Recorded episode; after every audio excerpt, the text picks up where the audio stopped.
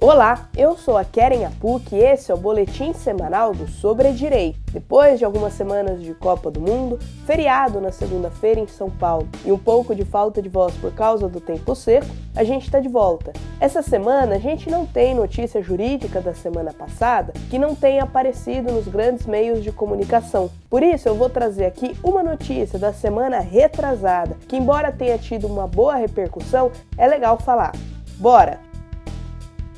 A gente vai falar de um caso de repercussão no direito internacional na quarta-feira, no dia 4, foi divulgada a decisão da Corte Interamericana de Direitos Humanos que mandou o Brasil reabrir as investigações sobre a morte de Vladimir Herzog e ainda condenou o Estado a pagar indenização de 40 mil dólares para cada filho de Herzog. Ele deixou dois filhos pequenos quando morreu e 20 mil dólares à viúva por danos materiais e imateriais. Só para contextualizar, o Vladimir Herzog era diretor de um jornal na TV Cultura e foi morto nas dependências do Doicode na época da ditadura. A morte foi divulgada pelo exército como suicídio. Pode ser até que você já tenha visto a foto dele mal pendurado pelo pescoço, com as pernas encolhidas, dobradas, como se fosse possível se matar assim. Mas a Comissão Nacional da Verdade, muitos anos depois, declarou que não havia dúvidas que ele foi detido ilegalmente, torturado e assassinado por agentes do Estado. O assassinato foi em 1960 1975 e só em 2013 a família conseguiu alterar o atestado de óbito para fazer constar como causa da morte lesões e maus tratos sofridos durante os interrogatórios em dependências do Exército, entre parênteses do ICOD. Bom, o Ministério Público Federal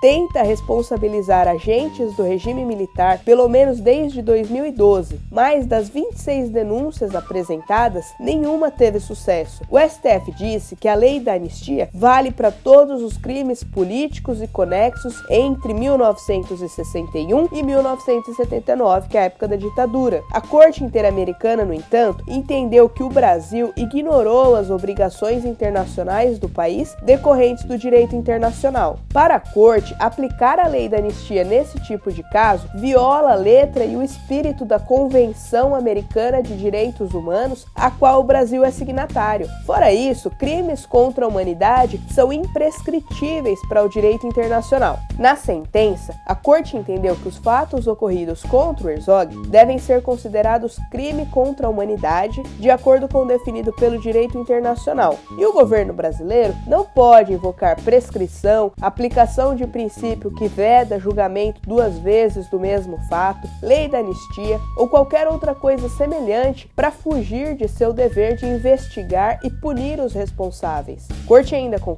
que, por causa da falta de investigação e consequente julgamento e punição dos responsáveis pela tortura e assassinato do Herzog, o Brasil violou os direitos às garantias judiciais e à proteção judicial de seus familiares. Fora isso, o Brasil também descumpriu sua obrigação de adaptar a legislação interna à Convenção Americana, que é o Pacto de São José da Costa Rica. A Corte tentou acreditar que o governo tenha evitado alguns esforços para reparar a morte morte de Herzog, mas ainda assim o Estado violou o direito de se conhecer a verdade e se recusou a fornecer informações e acesso aos arquivos militares da época dos fatos. Vale lembrar que esta não é a primeira condenação do Brasil na Corte Interamericana de Direitos Humanos. Em 2010, a Corte mandou o Estado apurar e denunciar atos ilícitos durante o regime militar, que é o caso Gomes Lund, da guerrilha do Araguaia. E recentemente, a Corte determinou a reabertura das investigações sobre duas chacinas ocorridas em 94 e 95 na comunidade Nova Brasília, no Complexo do Alemão, no Rio, durante operações policiais. Essa foi a primeira sentença internacional que condenou o Brasil por violência policial. Tá aí um bom exemplo do que são realmente direitos humanos. A gente volta na semana que vem e espera que tenhamos notícias jurídicas interessantes para trazer para vocês. Tchau!